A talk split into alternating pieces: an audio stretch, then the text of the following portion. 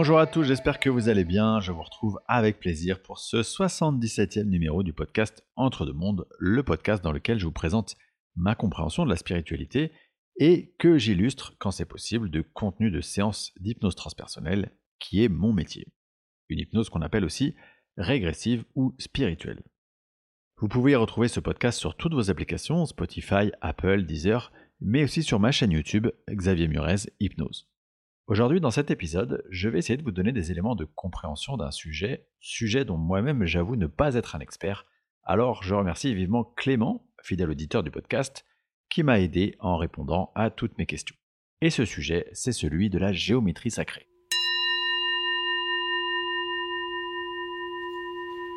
Commençons donc par nous poser simplement la question qu'est-ce que la géométrie sacrée?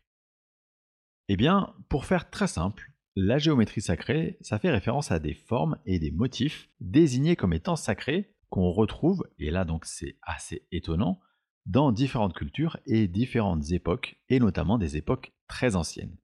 Par exemple, on va retrouver ces formes dans ce qui a été utilisé pour construire les pyramides ou les temples en Égypte.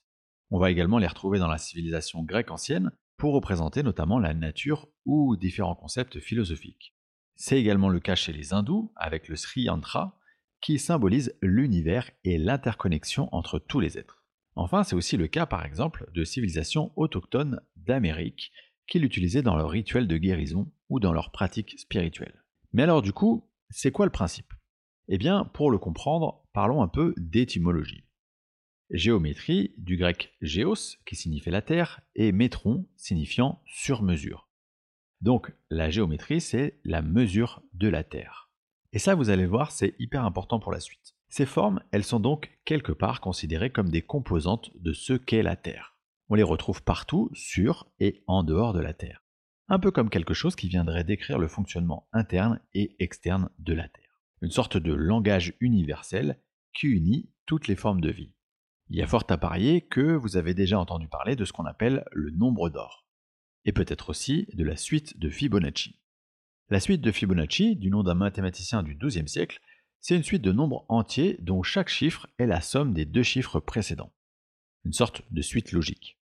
Cette suite logique, si on la continue à l'infini, elle est exponentielle et elle mène à ce qu'on appelle le nombre d'or. Bon, jusqu'ici on parle de mathématiques et moi je vous avoue que ça n'a jamais vraiment été ma spécialité. Là où ça commence à devenir véritablement intéressant, c'est que ces valeurs mathématiques, elles se retrouvent dans beaucoup d'autres domaines. Et notamment partout dans la nature. La ramification des arbres, la disposition des feuilles sur une tige, la disposition des pommes de pin, la coquille d'une escargot, et ça ce ne sont que quelques exemples. On les retrouve aussi dans l'architecture de nos civilisations passées, dans l'art, quel qu'il soit, ainsi que jusque dans les proportions de notre corps humain. On fait souvent le lien entre l'harmonie, la beauté et ses valeurs mathématiques. Et quand on y pense, c'est assez fou de se dire que l'univers, ce qui est souvent indépendant de notre volonté, peut s'appréhender à travers une logique mathématique unique. C'est ce que personnellement j'appelle l'intelligence de l'univers. Et donc ce fameux nombre d'or, il se retrouve dans les différentes formes de géométrie sacrée. C'est une sorte de dénominateur commun. Et ces formes elles-mêmes, elles se retrouvent aussi autour de nous. Prenons un exemple dont vous avez peut-être déjà entendu parler qui s'appelle la fleur de vie. Même si vous entendez parler pour la première fois, je suis certain que cette représentation géométrique particulière, elle vous est familière. Pour vous aider à la visualiser, c'est une sorte de superposition de plusieurs cercles égaux qui vont s'entrecroiser. Le symbole géométrique de la fleur de vie, on le retrouve lui aussi dans des civilisations, dans des cultures qui sont aussi nombreuses qu'anciennes. Civilisations qui n'avaient absolument aucun contact entre elles. Du moins, c'est ce que nous disent les archéologues. On a découvert qu'en Égypte, en Turquie, en Grèce, en Irlande, en Angleterre, en Israël ou encore en Chine, il y avait cette représentation géométrique de la fleur de vie. Il est documenté que ce symbole il était utilisé dans un cadre spirituel, culturel et religieux et en tant que représentation de l'univers et du cycle de la vie. Ce symbole il représente la régénération, la création et la métamorphose. C'est le cycle de la vie mais aussi la croissance de tout ce qui est vivant. Et cette fleur de vie, elle est souvent considérée comme une force matrice permettant d'expliquer l'univers. Outre le fait que ces symboles, et il y en a à peu près une trentaine qui sont recensés, ils soient observables tout autour de nous, Ce qui est particulièrement fascinant, c'est que chacun d'entre eux est porteur d'une certaine énergie, et en l'occurrence de ce qu'on appelle une fréquence vibratoire spécifique. Vous savez, cette fameuse fréquence vibratoire dont je vous parle régulièrement et qui caractérise notre niveau de bien-être ou notre degré de spiritualité. Et non seulement donc ces formes, elles présentent une fréquence vibratoire, mais elles ont aussi un impact énergétique sur l'être humain. C'est le phénomène de ce qu'on appelle les ondes scalaires, qui est un phénomène scientifiquement documenté. Alors je ne vais pas rentrer dans le détail scientifique, mais disons que pour faire simple, les ondes scalaires, c'est la base de notre communication cellulaire. En clair, le vivant est en capacité d'émettre et de recevoir des ondes scalaires. En tant qu'être humain, on est donc tous émetteurs et récepteurs autour duquel euh, donc une onde extérieure va pouvoir s'enrouler. Sauf qu'on ne peut pas se guérir nous-mêmes par les seules ondes que nous générons, et pour ce faire, on peut utiliser ce qu'on appelle des champs scalaires, et en l'occurrence, ces symboles de géométrie sacrée, ils vont fonctionner comme un émetteur d'ondes susceptible d'agir positivement sur nos cellules. Si je reste sur mon exemple de fleur de vie, elle transmet notamment une énergie d'harmonie, de sérénité et de purification. Alors je souhaiterais terminer cet épisode en élargissant sur un phénomène terrestre aussi intrigant que finalement relativement peu médiatisé, et selon moi c'est vraiment très étonnant qu'on en parle aussi peu. C'est celui de ce qu'on appelle les crop circles. Alors des crop circles, euh, c'est des formes géométriques géantes qui apparaissent chaque année et qui se créent en l'espace d'une seule nuit dans des champs de céréales qui sont souvent basés en Angleterre. Ce phénomène, est apparu dans les années 80 et tous les ans, à peu près à la même époque, il va se reproduire. On en dénombre pas moins de 10 000, allant de 8 000 m2 jusqu'à 40 000 m2. Les formes géométriques qui sont à l'intérieur de ces crop circles, elles sont tellement bien réalisées, elles sont tellement immenses et elles sont tellement variées qu'il est absolument impossible de les relier à l'activité humaine. De plus, les personnes qui ont pu les observer sur place ont tous témoigné d'une activité magnétique particulièrement importante. Autrement dit, d'un champ énergétique tout à fait spécifique à ces formes et pas du tout en lien avec l'activité magnétique de la zone avant que ces dessins ne se forment. Bref, euh, je ne prétends absolument pas détenir la clé de ce mystère, loin de moi l'idée d'émettre quelconque hypothèse sur son origine, mais je trouve que le simple fait de le constater devrait nous ramener à beaucoup plus d'humilité.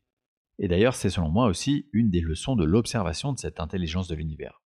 Elle nous impose beaucoup d'humilité dans une époque où l'homme se croit scientifiquement et technologiquement à l'apogée de toutes les civilisations. Elle nous force aussi à imaginer que d'autres civilisations ont pu posséder des savoirs que nous avons perdus aujourd'hui, et là aussi, il convient de rester humble. Alors, aussi étonnant que ça puisse paraître, en séance d'hypnose transpersonnelle, il nous arrive parfois d'entendre parler de géométrie sacrée, et en l'occurrence du nombre d'or. Je vais vous diffuser maintenant un extrait d'une séance euh, où c'est Gérald Bretenou, médium, connecté à l'énergie du consultant, qui reçoit des informations sur ce sujet. Concrètement, pour vous donner un petit peu de contexte, le consultant me dit durant l'entretien, donc avant euh, qu'on commence l'état d'hypnose, qu'il y a toujours eu euh, chez lui un sentiment de se sentir différent, d'être aussi comme dans une certaine nostalgie de quelque chose qui n'arrive pas véritablement à identifier. Et tout ça, ça fait naître en lui une difficulté à se positionner, à s'affirmer dans sa vie. Cette séance, elle va nous amener très très rapidement, via le médium, donc Gérald, sur une planète de la constellation d'Orion. Planète qui est la source du consultant, c'est-à-dire une sorte de terrain d'incarnation privilégié avec lequel il a une affinité particulière. Et on va donc comprendre le sens de cette nostalgie et de cette différence. Le nombre d'or, lui, va apparaître comme une sorte de ressource qui lui permet à ce consultant de se reconnecter à cet endroit, à sa composante principale, qu'est l'harmonie. Je vous laisse écouter la suite. Quant à moi, je vous remercie infiniment pour votre écoute fidèle et je vous dis à très vite pour le prochain épisode du podcast Entre deux mondes qui parlera des enfants indigo et des enfants cristal.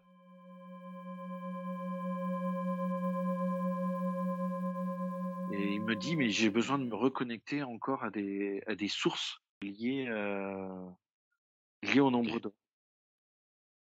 Alors, ce que j'entends, c'est reconnexion à l'énergie de vie par le biais de la nature ici. Que tout est interconnecté entre la planète d'où il vient, parce qu'il y a une petite nostalgie euh, terrestre ici, euh, la nostalgie d'ailleurs, là, il sait qu'il vient de cette planète là-haut, là, et d'ici, il peut se reconnecter à cette planète en se reconnectant à la nature ici.